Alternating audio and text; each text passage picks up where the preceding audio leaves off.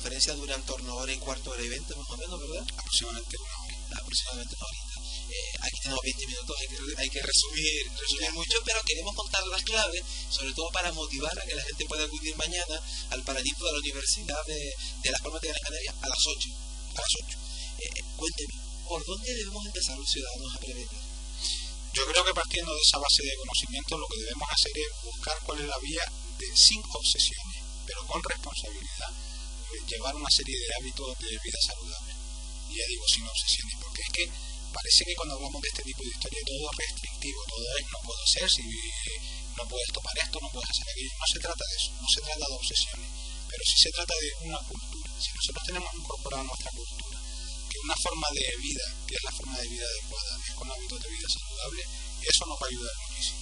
Y eso es lo que trato de medir como cultura y además indicar no solo cultura, sino como educación. Debemos empezar en el estamos a tiempo de empezar a... Siempre, siempre se está a tiempo, siempre se está a tiempo. Si yo le pongo datos y le digo que enfermedades que, que podríamos minimizar de una forma impresionante, incluso evitar, resulta que las tenemos con, con porcentajes de un 90% de duración, en España se va prácticamente la mitad de son diagnosticados cada año, pues la verdad es que es como si pusiera entrelazadas debajo de un grifo, por medio de los dedos se agua, así se nos va la vida. Eh, Canarias es una comunidad muy prevalente en enfermedades cardiovasculares. Eh, ahí hay una clave importante de prevenir.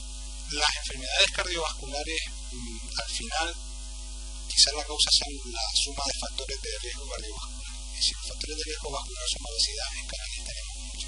Si es diabetes, tenemos mucho. Si es hipertensión, hay mucha a partir de la obesidad. O sea que los factores de riesgo se van sumando y esos factores de riesgo nos llevan a, la, a las patologías cardiovasculares. ¿Sabemos cuánto le cuesta eso por, por individuo?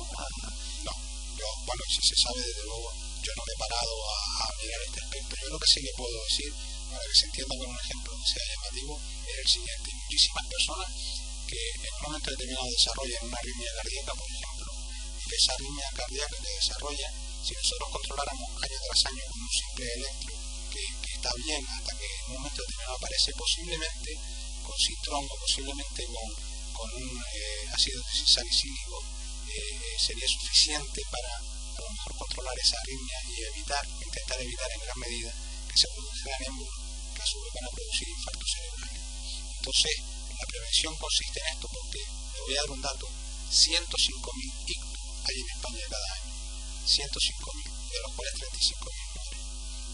Así que, eso, fíjese cómo podríamos controlar muchísimo esto. Y eso puede ser evitable hombre, en gran medida pienso que es evitable. Hace unos días ha salido una noticia estupenda en la que dice que determinados hospitales, creo que ocho, se van a poner en un programa de, de control para poder llegar a tiempo, se llama tiempo ventana, a la hora de los síntomas, para poder hacer eh, esto, una terapia rápida que evite el montón de problemas. Eso es una protocolización pero no se trata de eso.